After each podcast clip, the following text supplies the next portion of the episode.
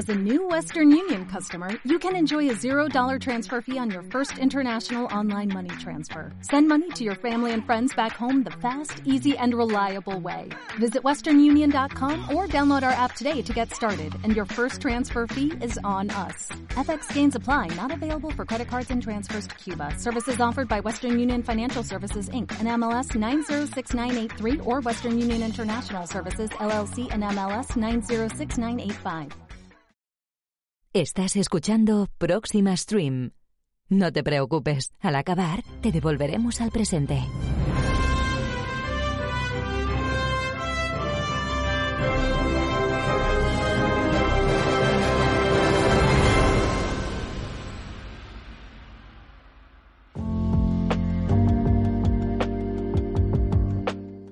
Bienvenidos a una nueva semana que no es poco. Hoy traemos dos historias que tratan de tecnología, paternidad y conciencia. Resulta que se están poniendo de moda las escuelas de modernidad para padres. Así como suena, la más popular de ellas, Tomorrow Teaching, ya tiene sede en más de 50 países. ¿En qué consiste y cómo es posible que estén creciendo de manera tan rápida? En las últimas décadas ha ido agravándose cierto problema, lo normal antes de este siglo es que un nuevo paradigma tecnológico fuera asimilado por toda una generación. Estas personas crearían unas nuevas pedagogías y éticas para lidiar con dicho paradigma, de manera que sus descendientes comenzarían a usar dichas tecnologías sin los tropezones de sus padres. Hoy eso suena a risa. Las noticias de jóvenes de entre 25 y 35 años que desarrollan estrés ante el ritmo del avance tecnológico provocan una mezcla de risa y preocupación. Lo cierto es que a lo largo de este siglo ha evolucionado un fenómeno que se consideraba impensable durante el siglo XX. Primero, que haya brotado la tecnofobia entre la juventud y segundo, que esté creciendo a un ritmo alarmante. Y se debe exactamente al mismo mecanismo que lo genera en la mediana edad. Todo va tan deprisa que se pierde el hilo de los avances, lo cual convierte a la novedad en algo extraño, mágico y aterrador por desconocido solo que en este caso no se debe al envejecimiento, sino que incluso la plasticidad y permeabilidad de las mentes jóvenes se está viendo sobrepasada. Si así están las cosas entre la juventud, imaginemos la distancia que hay entre generaciones. Hay una tensión cada vez mayor entre los padres que quieren proteger a sus hijos y nuevos servicios, maneras de comunicarse y formas de ocio que buscan seducir a los más jóvenes. Ya ni siquiera trabajar para las grandes tecnológicas te hace ser consciente de con qué diablos trastean los hijos.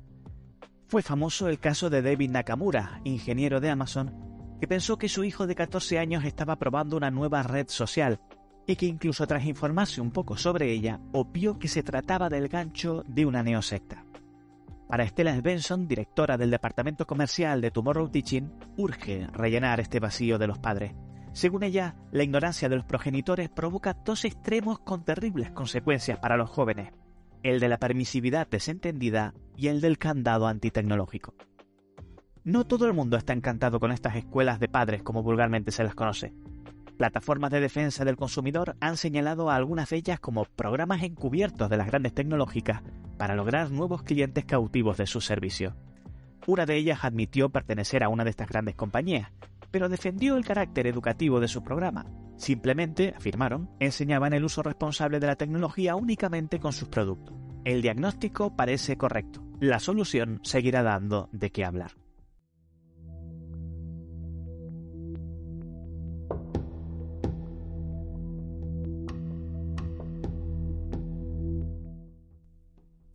La otra historia tiene que ver con una de las mayores revoluciones médicas de la década, el CNM, si recuerdan, el CNM es un paquete de hardware y software que ayuda enormemente a desenvolverse a las personas que han sufrido daños cerebrales de distinto tipo.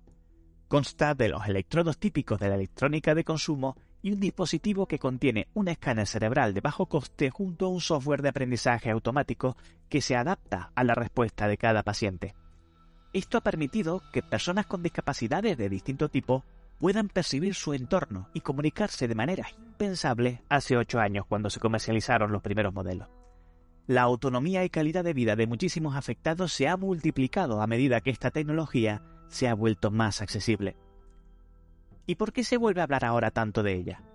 La polémica llegó la semana pasada, cuando el Instituto Fraunhofer publicó un paper en Nature en el que se veían los resultados del uso de una versión modificada del CNM con personas en estado de coma. Esta iniciativa habría sido inspirada por el legado de populares neurocientíficos como Adrian Owen, y de acuerdo con el jefe de la investigación, el Dr. Chen Smith, se logró la comunicación efectiva con pacientes en estado vegetativo. Hasta ahora, solo en algunos casos, se había podido cotejar en un escáner cerebral reacciones a preguntas de respuesta tipo sí o no, y llamar comunicación a esos estímulos siempre estuvo rodeado de polémica. En este caso se partió de ese tipo de preguntas, pero a medida que el software fue aprendiendo a interpretar la respuesta cerebral del paciente, el lenguaje pudo volverse más complejo, hasta el punto de obtener un texto convertible en voz a través de un sintetizador. Llegaron a ese nivel de comunicación en apenas dos semanas, y todo el equipo se quedó perplejo con las historias que contaban los distintos pacientes que respondieron a las pruebas. Algunos despreocupados que preguntaban qué sucedía fuera, otros desconcertados por el tiempo que llevaban escuchando a los demás sin poder responder, y al menos una persona que suplicó que la desconectaran porque no podía soportar el sufrimiento físico. De acuerdo con los cálculos de Smith y su equipo, al menos una de cada cinco personas en coma natural, es decir, que no están en coma inducido, serían conscientes de su entorno pese a que no puedan reaccionar a él, y por tanto susceptibles de comunicarse con el exterior con esta tecnología. En varios casos, esta comunicación supuso una reducción significativa en la recuperación del paciente, o incluso la provocó donde no se la esperaba en primer lugar. Smith lo llamó rehabilitación cerebral. También mejoró la calidad de los tratamientos. Por ejemplo, varios pacientes dieron recomendaciones acerca de los analgésicos que recibían.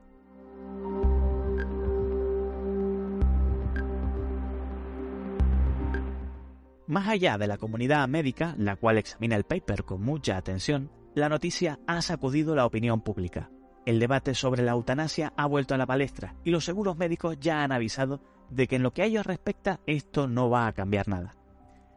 El mayor foco del debate es hasta qué punto se puede considerar a una persona en este estado como dueña de sus facultades mentales. Según Smith, él y su equipo están trabajando en una adaptación del examen de Folstein a este tipo de interacción. En sus palabras, no se puede ignorar la voz de estas personas, si hay comunicación, hay conciencia, y si hay conciencia, hay derechos. De acuerdo con el analista Benicio López, reconocer dichos derechos no va a ser nada sencillo, porque las implicaciones de este paper van a ser terriblemente incómodas en lo político, particularmente en estos tiempos, dijo, donde la guerra de identidades políticas está tan por encima de una realidad común. Para los que presionan por el derecho de las familias a desconectar a pacientes en estado vegetativo, revisar su postura a la luz de estos hechos sería como ceder ante el enemigo.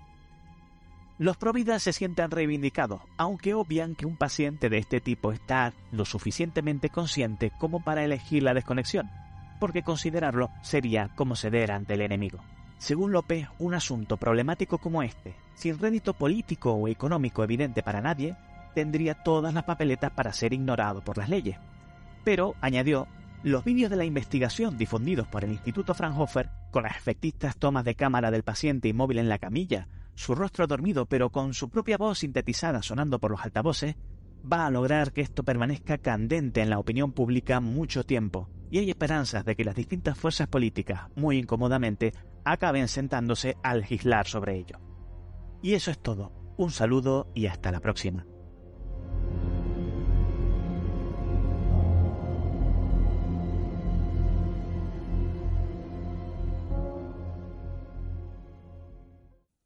Este podcast forma parte de la red de sospechosos habituales. Para acceder, entra en bit.ly barra.